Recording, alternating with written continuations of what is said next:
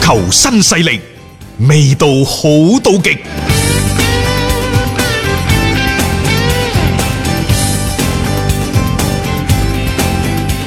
最近啊，有兩位主教練嘅言行呢，就引起咗我都幾大嘅關注，甚至乎呢為佢哋暗暗擊掌叫好。嗯，其一係安察洛提，安察洛提走馬上任愛華頓嘅主教練，佢所講嘅嘢呢，其實係好撩心撩肺嘅。係啊，但係佢都企咗喺愛華頓俱樂部嘅層面。嗯首先佢話：如果俾愛華頓定一個小目標，我希望係歐洲冠軍。嗱呢、嗯樣嘢有得講噶，到底係歐冠嘅冠軍、歐聯杯，歐聯，杯嘅冠軍啊啊哈等等，我哋不得而知。嗯其次佢講，佢話愛華頓係英格蘭最偉大嘅俱樂部之一，嗯，可以嚟到呢度，我非常之激動。嗱啱嘅，即係既為愛華頓貼金，其實亦都為自己貼金，因為佢過去執教咗成八九間俱樂部噶 都係啦，豪呢門嚟㗎個嗰全啲，部豪門嚟嘅，最差都大巴 黎。係咯，你而家愛華啊頓，有啲人話佢好似誒 d e l f e r n 咁樣嘅嚟呢度，即係話教咗愛華 頓，而最主要一樣嘢呢，嗯就佢喺上任之前、上任之後，佢不斷咁喺度講，佢話我最唔怕嘅球隊就係利物 浦。呢樣嘢係好容易引起呢，啊 哈就係愛華頓球迷嘅好感嘅，因啊為越利物浦越成功，愛華頓啲球迷嘅心態呢就越失嗯落。但係有啲嘢你就唔講得出嚟嘅喎，只能夠喺角落頭暗自除傷嘅啫喎。係啊所以喺咁嘅情況之下，如果有一個人同佢講話，我可以帶住呢隊愛華頓，我可以擊敗利物浦，嗯因為之前我曾經做過啊，並且啱啱都做完呢 件事喺拿波利啊嘛，啊，所以大家放心啊，我一定會做得好嘅，啊一定會做得到嘅嗯嗯。只要你俾啲時間我，啱啊即係佢係引起咗球迷對佢嘅希冀。當然，萬一做唔到嘅時候，可能嗯一次做唔到，兩次兩次做唔到，再三次都得啦吧？係唔係都去到個臨界點呢？因為誒成十十年好似都未贏過啦。係啊，未點贏過咁，冇嘢嘅。我覺得就算贏唔到，打翻場和波爭氣啲嘅硬淨，唔好二比五。 你特別啱啱二比五輸完一場啊，嚟緊足總杯好快有復仇機會。如果安察洛提可以帶領呢一隊嘅愛華頓喺足總杯上面摟咗利物浦的話呢，啊咁佢真係迅速咁融入到呢支嘅球會。係令到球迷好愛戴佢。嗱，呢個唔係危言聳聽，因為利物浦今年我主打係啊聯賽嘅，足總杯真係冇咗，亦都唔哇，啊可好惜。奇怪！安察洛提自從去咗拿波利之後呢，就開始變得高調。啊啊，又或者喺之前皇家誒、呃拜仁慕尼黑嘅落課呢，令到老帥就黯然神神傷，嗯就覺得係咪自己嘅待人處事啊，嗰啲行事嘅風格會有所改變？嗯又或者拿波利本身亦都係一間即係即係相對嚟講啊嚇個名氣冇咁大嘅俱樂部。嗯啊，即係所以佢其實喺拿波利嗰陣時係高調嘅，因為係同佢以前所有嘅做法啊，所有嘅做派有啲唔同完全唔同。係啊啊今次嚟到愛華頓呢度更加之更加之高調。嗯好嘅，反正睇睇啦，呢、個就係安察洛提即係入主即係叫之後強嘅一啲勢情入況主啊嘛，嗯想同大家講啊。仲有第二個人呢，我又覺得即係真係為佢擊掌叫好，就係、摩連奴。啊，摩連嗯奴摩連奴好喺邊度呢？就係、上一場孫興文嗰個直接嘅直紅落場之後，佢、嗯嗯，跳出嚟，佢係講咗幾樣嘢嘅。第一，佢話其實只要裁判提早少少吹雙方嘅犯規，嗯啊，佢話孫興文就唔會有一個報復嘅動作啦。係其二，佢話我而家翻去喺度研究緊是否上訴。啊，當時講，當時講嚇，當時咁講。而家上訴嘅結果出咗嚟㗎啦。啊，然 失敗咗啊之後第三點呢，佢就佢唔理解點解裁判要俾一張直紅俾孫興文。嗯，其實佢講呢啲都係強詞奪理嘅，尤其第三點 係。但係點解要強詞奪理？因為而家孫興文係球隊嘅大腿之一，嗯因為佢係嚟自亞洲嘅球員，係所以如果佢有咁樣嘅咁魯莽嘅犯規嘅腳去蹬踏對方嘅行為呢，可能會引嚟英格蘭媒體好多嘅冷嘲熱諷。嗯即係好多嘅壓力就會俾到孫興文。但係喺呢個時候，摩連奴嘅挺身而出，頗有啲當初啊。向皇 城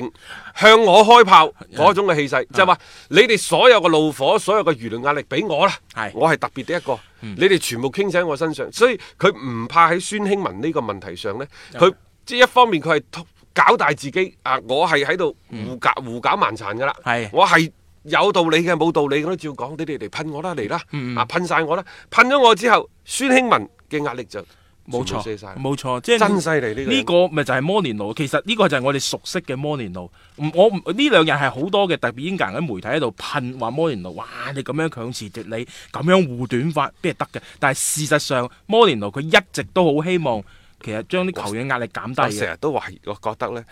即係有啲嘢呢，叫看破不說 破。強詞奪理，你估英格蘭嗰班媒體係傻嘅咩？嗯但係你話噴摩連奴嘅流量大，抑或係噴孫興文嘅流量大，難得你有魔力了，肯跳出嚟，冇錯俾個機會我噴，等一等佢翻嚟係嘛？大家都實現雙贏。摩連奴今次嘅嗰個狂噴啊，好似係即係話有啲咩狂人嘅氣質，大家都話你傻咗啊、癲咗啊，實際上唔係嘅。呢一樣嘢係達到咗多方嘅 共贏，媒體有嘅流量嗯啊，媒體嘅撰稿人有咗一個所謂嘅開火嘅對象。嗯摩連奴呢，貌似係忍受咗、接受咗好多嘅炮火，但係到最尾佢一定會係成為贏家。嗯係俱樂部贏，包括孫興文，亦都可以贏得個喘息之機。而家咁睇呢，各方面都係贏家。只有球迷就係俾呢種不亦樂乎嘅嗰種口水呢，就浸到差唔多唞唔到氣。實際上都係呢班人喺度演嘅一出戲嚟嘅。係啦，冇錯啦 吓，咁、你當係為呢一個嘅魔鬼賽程揭幕啦，去導演住一出咁樣嘅好戲啊！熱刺啊，啱啱第一第一隊出嚟嘅，聽晚， 所以你可以睇到呢，啊，到最後會唔會喺賽前賽後摩連奴仲有一啲嘅言論係會將呢樣嘢係推到一個高潮位呢？ 嗱，大家其實可以拭目以待嘅。你話摩連奴又好，你話安察洛提都好，呢兩個人呢，正喺度磨拳擦掌，諗住呢搞翻大事嘅。但係另一邊呢，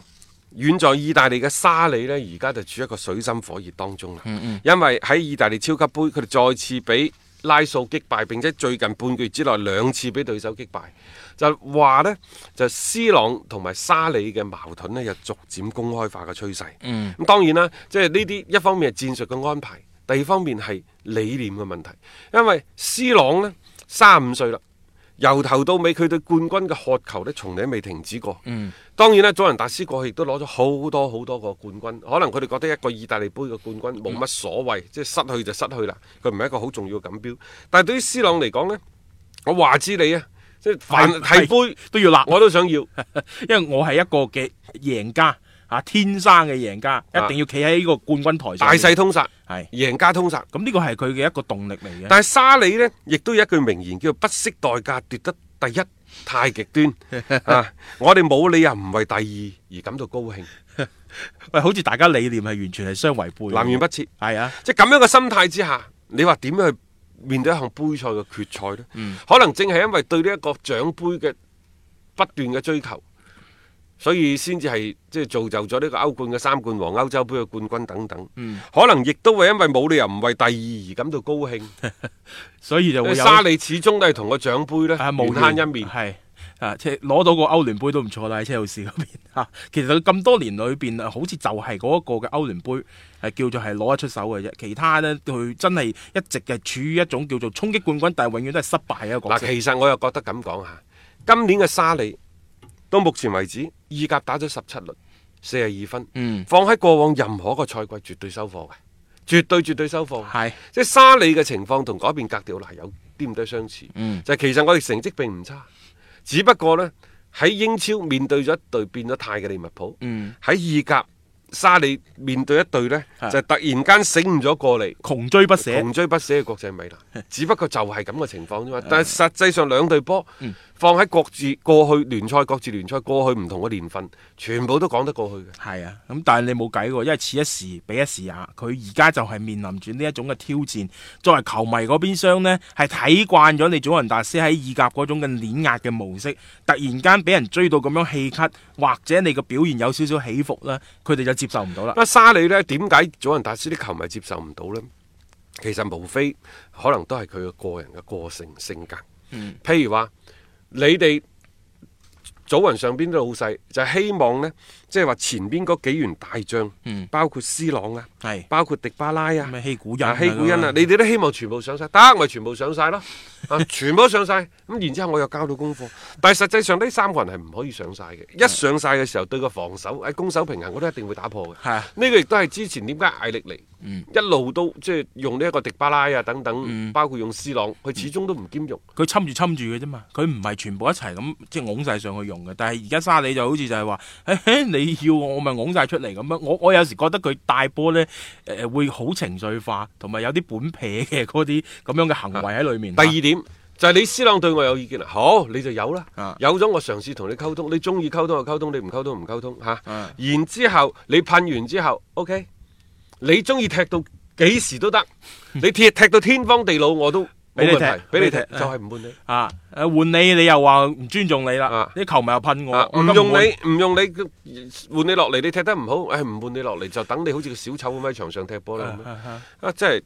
佢係有啲佛系，我覺得啊係咯，但係我又覺得有啲鬥氣，佢有時唔係鬥氣，佛系，啊即即係係個性嚟嘅。即係都係啊咁樣。佢希望，因為可能佢嘅履歷並唔足以支撐佢喺祖雲達斯啊嘅嘅更加長遠嘅執教。第二就係年紀相對比較大，六十歲人你有咩睇唔透啊？嗯係咁咪？啊啊係你你中意玩你玩咯，咁即係就佢從嚟都冇將自己定義為一個將祖雲達斯帶上一個更加高層次嘅、更加高台級嘅主教練，嗯可能又係一種打工嘅心態。呃抱住呢最好各方面都唔得罪啊，過咗癮先，因為祖雲達斯嘅執教可能係意大利教練嘅咁又夢想嚟係，咁嘅。又係，即係一佢從一個半途出我家嘅從咁我啊老實講，六十歲啦，我可以教到幾多年呢？係，即係佢甚至乎覺得，誒會唔會呢個係佢執教生涯嘅 最 最如後果唔係今年國米再一次強勢崛起，可能佢就算打呢份工都好，佢都諗唔到即係俾條國米追到個氣都咳。嗯嗯因為攞執教咗人達斯就意味住攞到意甲嘅冠嗯軍，一蘇多年之癢。冇所以錯我覺得當初沙里，喂，佢係喺乾地之前喎，甚至乎佢上個賽季英超未完，佢就係車路士主教練嗰陣時已經傳聞，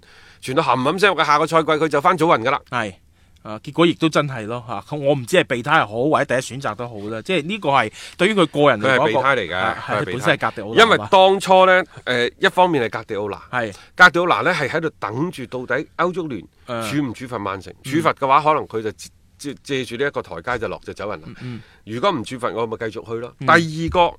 備胎又或者第二個選擇係乾地，乾地係知道自己成為備胎，成為格迪奧拿備胎之後呢，佢個、心已經唔高興嘅，所以嗯係佢去同。祖雲達斯傾嘅時候呢，就傾得唔愉快。咁、嗯最終呢，就唔愉快嘅情況之下，大家咪一拍兩散，所以係啊最終先係選擇沙里。應該講艾力尼喺上個賽季賽中嗰陣時已經決定咗球隊，即係佢唔會再喺祖雲達斯執教嘅時候，祖雲達斯已經喺度不斷咁揾嗯緊各嗰啲主教練作為接任者。咁啊最尾呢，喺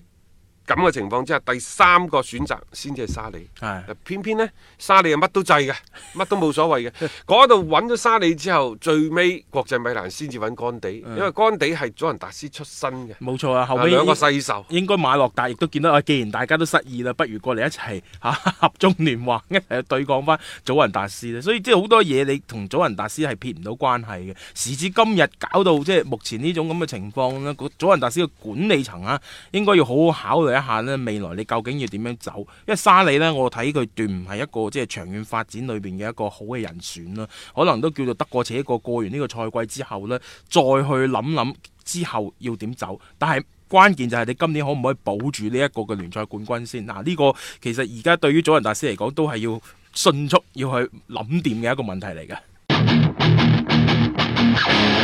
有觀點，有角度，足球新勢力。歐洲各國嘅聯賽呢，其實而家上半程都紛紛結束㗎啦。咁所以我哋都可以咧輕輕同大家做一做少少嘅回顧。德甲，德甲嘅歇冬期之長呢，係歐洲五大聯賽之最。好舒服啊！啊，佢哋呢，其實大概有三個禮拜。啊，即係其他嗰啲就基本上每個每年嘅二十號、二十一號或者廿二號啊係到嗯就掩旗熄火啊，去到呢就係誒一月嘅五號、六號。都翻嚟㗎期啦。嗯間呢，大概係十二日到十四日，即係兩個禮拜。嗯，只係得甲，佢呢就要去到一月中嘅。咁當然啦，一月嘅誒誒第二個禮拜，其實佢哋已經有機會上一啲德國杯嘅賽事，啊係係即係等等杯賽先行嘅嗯啊但係聯賽呢，佢哋係去到一月中。甚至乎一月中下旬呢，佢就起嘅啫。但係有時德甲呢，又真係令到你呢又愛又恨，因為佢好睇就在於喺邊度呢？佢節奏快，嗯入波多。啊，講起今年入波多，仲有一個聯賽嘅入波又多到無論嘅，大家不妨翻去睇睇。因為以前我哋印象當中咧，好似荷蘭嗰啲入波多，嗯係啊，今年其實丹麥聯賽嘅入波好多仲嚇死你好犀，利嗯仲有一隊入波多嘅奧地利， 啊，嗰嗰入度波又係停不了啊平白有有對薩爾斯堡都夠惡啦。好啦，咁啊德甲呢度其實今年亦都係迎嚟咗三十幾年嚟嗯，入波嘅新嘅高潮。係場均三點二個入球呢，係自從德甲八五到八六賽季以嚟呢，場均入球嘅最高紀錄。 我出世咁耐，佢就 呢個就嚟啦嚇，三點二個嚇，你諗下即係都好犀利喎，場均三點二隻。誒、同埋今年德甲係多咗好多嗰啲大炒嘅嗰啲咁樣嘅比賽啊，嗯所以大家如果即係揀波睇嘅話呢，誒、德甲因為今年嘅嗰個聯賽前列嘅嗰個排位非常之緊湊，所以好多球隊出到嚟呢都會打到呢就好緊火嘅嗰而隻。家呢，排第一嘅係阿比萊比錫，嗯排第二嘅慕遜加柏，嗯亦就係拜仁慕尼黑同埋多蒙特呢，都入唔到積分榜喺半程之後入唔到積分榜嘅前兩位。嗯呢個係過去十幾年零六零七賽季之後從嚟都未試過嘅即情係況好多球迷話會唔會係改朝換代嘅時冇候啊冇冇，換唔到。 換唔到阿比萊比錫呢，雖然佢二零一六年先至係登陸德甲，咁但係呢，即係誒。呃佢哋是否有咁勁嘅後勁，嗯又或者咁多嘅經驗可以幫助佢哋攞冠軍呢？雖然而家阿比阿比萊比錫攞到呢一個半程嘅冠軍，但係如果話佢哋要攞聯賽嘅冠軍，我相信都唔係咁多人睇好佢。同埋我硬係覺得呢，嗱呢個咁長嘅冬歇期呢，對阿比萊比錫嚟講唔係咁好。關鍵啊係拜仁慕尼黑已經上翻嚟啦。啊哈佢距離第一位嘅阿比萊比錫，亦都只有四分，嗯兩場波嘅距離，分分鐘就係射程之其實內。對於拜仁嚟講唔係一個咩距離，因為你仲有一場對阿比萊比錫嘅第二回合嘅交鋒啦，同埋其他嘅賽事，你可唔可以保證你自己唔犯錯先？嗱，呢個其實幾考驗翻阿比萊比錫呢支球隊佢哋有冇呢個相關嘅準備並。且我話我唔睇好今次即係德甲嘅所啊謂半程冠軍，就攞到呢一個整個賽季德甲冠軍嗯咧。其實仲有另一個數據嘅，包括阿比萊比錫，佢哋一六到一七賽季第一年打到上嚟德甲，嗯佢哋嗰年啊半程嗰陣時攞三十九分，係啊，佢而家攞三十七分，嗯都係排喺排喺第啊嗯即係第一嘅位置，但係呢個含金量係少，因為過去所有德甲嘅半程冠軍積分全部都四十一分以上。冇錯。少咗四分，嗯咁啊、當然啦，就算點講都好，無論誒呢一個拜仁或者多蒙特，佢哋嘅表現、呃跌跌撞撞啊，誒、嗯偶有起伏都好啦。但係點作為阿比萊比錫嚟講，過去嘅呢半個賽季，嗯對於佢嚟講係非常之夢幻嘅。足以自豪咯，佢哋嚇睇睇下半程嘅時候，佢哋可唔可以、啊甚至乎啊打打我哋嘅嘴巴，睇下有冇機會啦。有關德國甲組足球聯賽嘅情況，因為時間關係，今日呢就唔同大家展開更深入嘅探討啦。咁啊，反正呢，呢一段時間大把係啊空隙出嚟嘅， 我哋呢就見縫插針地再就德國嘅情況、德甲嘅情況呢，同大家呢作進一步嘅更深入嘅分析嚇，入嗯討論。好啦，咁我哋今日嘅節目時間亦都先到呢度，聽日同樣時間繼續足球新勢力。買足彩需要豐富資訊，選場次需要專業意見。彩虹豬微信公眾號每日為你奉上名嘴張達斌賽事觀察、足彩培訓師李漢強專業分析，更多足彩資訊、更多專業預測，盡在彩虹豬微信號。彩票嘅彩，紅當當嘅紅，豬籠入水嘅豬。買足彩記得先上嚟彩虹豬睇下啦喂！